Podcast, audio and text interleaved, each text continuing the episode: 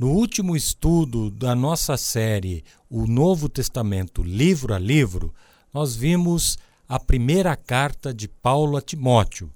E, se você ouvinte se lembra, eu disse que as cartas pastorais são três que Paulo escreveu não a uma igreja, mas sim a uma pessoa, a um pastor. Duas cartas a Timóteo e uma a Tito. Hoje nós vamos ver a segunda carta de Paulo a Timóteo e na semana que vem a carta que Paulo escreveu a Tito. Esta é a segunda carta que Paulo escreve ao seu filho na fé, Timóteo.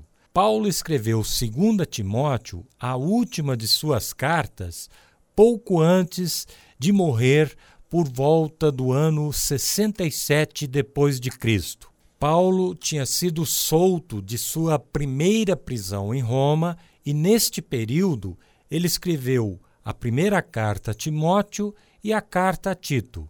No entanto, em sua segunda carta a Timóteo, nós encontramos Paulo mais uma vez na prisão em Roma. Em 2 Timóteo 2, 8 e 9, nós lemos assim: Lembre-se de Jesus Cristo, ressuscitado dos mortos, descendente de Davi, conforme o meu evangelho, pela qual sofro a ponto de estar preso como criminoso.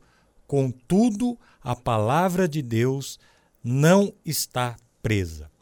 Ao que parece, Paulo foi preso novamente por causa da perseguição do imperador Nero aos cristãos. Conforme a história diz, Nero colocou fogo em Roma e colocou a culpa nos cristãos, acontecendo a partir daí uma grande e feroz perseguição do Império Romano aos cristãos. Ao contrário da firme esperança de Paulo de ser liberto durante a sua primeira prisão, dessa vez ele não tinha tais esperanças. Aliás, ele sabia muito bem o que iria acontecer com ele ele diz a Timóteo, no capítulo 4, versículos 6 a 8: Eu já estou sendo derramado como uma oferta de bebida. Está próximo o tempo da minha partida. Combati o bom combate, terminei a corrida, guardei a fé. Agora me está reservada a coroa da justiça que o Senhor, justo juiz, me dará naquele dia, e não somente a mim, mas também a todos os que amam a sua vinda. Maravilhoso o texto quando nós entendemos o contexto na qual Paulo escreveu estes versículos. Paulo não foi liberto desta segunda prisão romana e sofreu o martírio que ele mesmo havia previsto. Ele escreveu esta carta pedindo a Timóteo para que ele não desanimasse na sua fé e ministério diante das circunstâncias difíceis que o jovem pastor estava vivendo. Paulo, o seu pai espiritual e líder, estava preso e prestes a ser executado, além do que pesava a grande perseguição que a igreja sofria pelo Império Romano.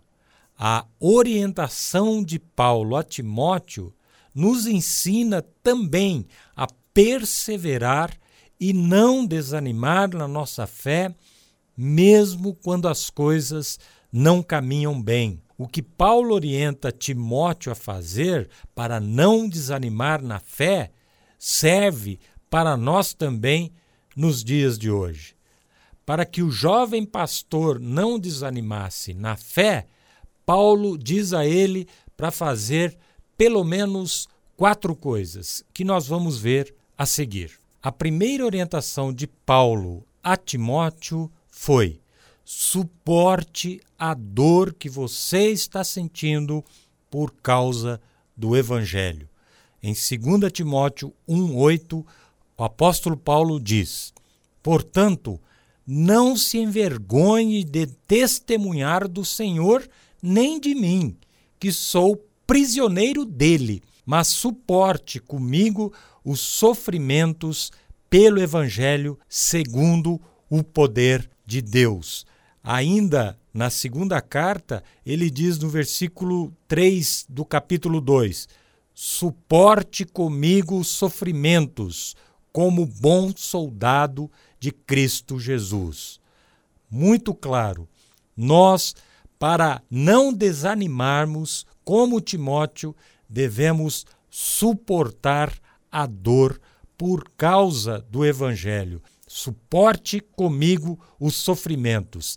É assim que devemos agir. Se assim agirmos, suportando os sofrimentos sem desanimarmos, não só seremos perseverantes, mas pessoas que não conhecem a Cristo serão alcançadas para o nosso Senhor. Ele diz no versículo 10 do capítulo 2: Por isso, tudo suporto por causa dos eleitos, para que também eles alcancem a salvação que está em Cristo Jesus com glória eterna.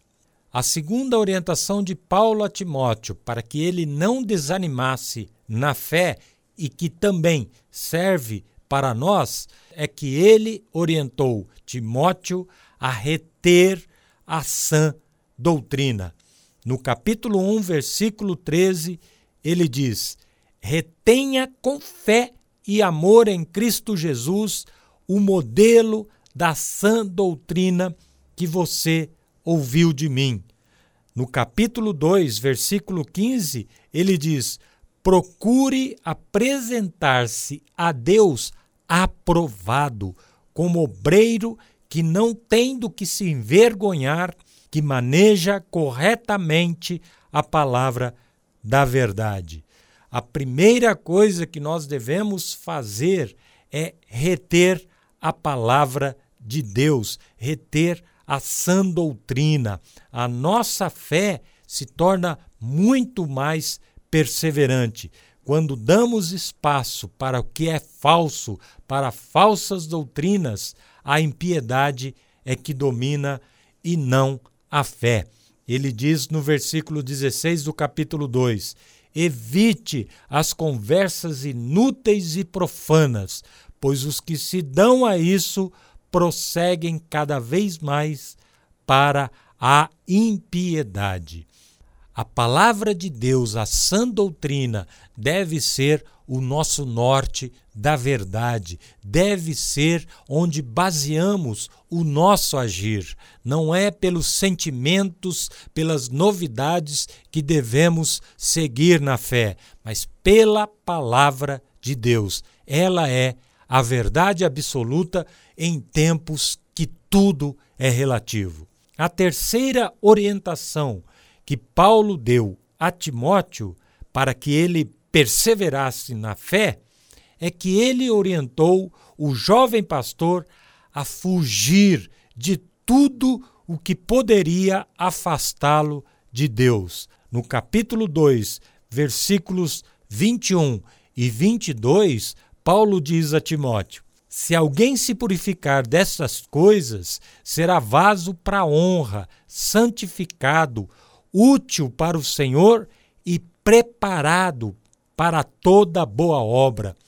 Fuja dos desejos malignos da juventude e siga a justiça, a fé, o amor e a paz, juntamente com os que, de coração puro, invocam o Senhor. Quando evitamos tudo aquilo que nos afasta de Deus, nos tornamos verdadeiras testemunhas de Cristo. Quanto mais buscarmos uma vida piedosa, próxima de Deus, mais longe ficaremos dos desejos malignos e da maldade. Uma outra coisa que eu chamo a atenção é que Paulo diz para Timóteo juntar-se com aqueles que de coração puro invocam o Senhor. Uma das maneiras para não desanimarmos na nossa fé é nos juntarmos aos fiéis, aos crentes em Jesus Cristo, aqueles que de coração puro invocam o Senhor. E a última orientação que quero deixar aos ouvintes, que Paulo deu a Timóteo, para que este não desanimasse na sua fé, é que ele, Timóteo, estivesse sempre preparado para dar o motivo da sua fé em Cristo Jesus. Ele diz no capítulo 4, versículo 2: Pregue a palavra, esteja preparado a tempo e fora do tempo. Repreenda, corrija, exorte com toda a paciência e doutrina. Pregar a palavra significa estar preparado e é um dever do cristão, não uma opção.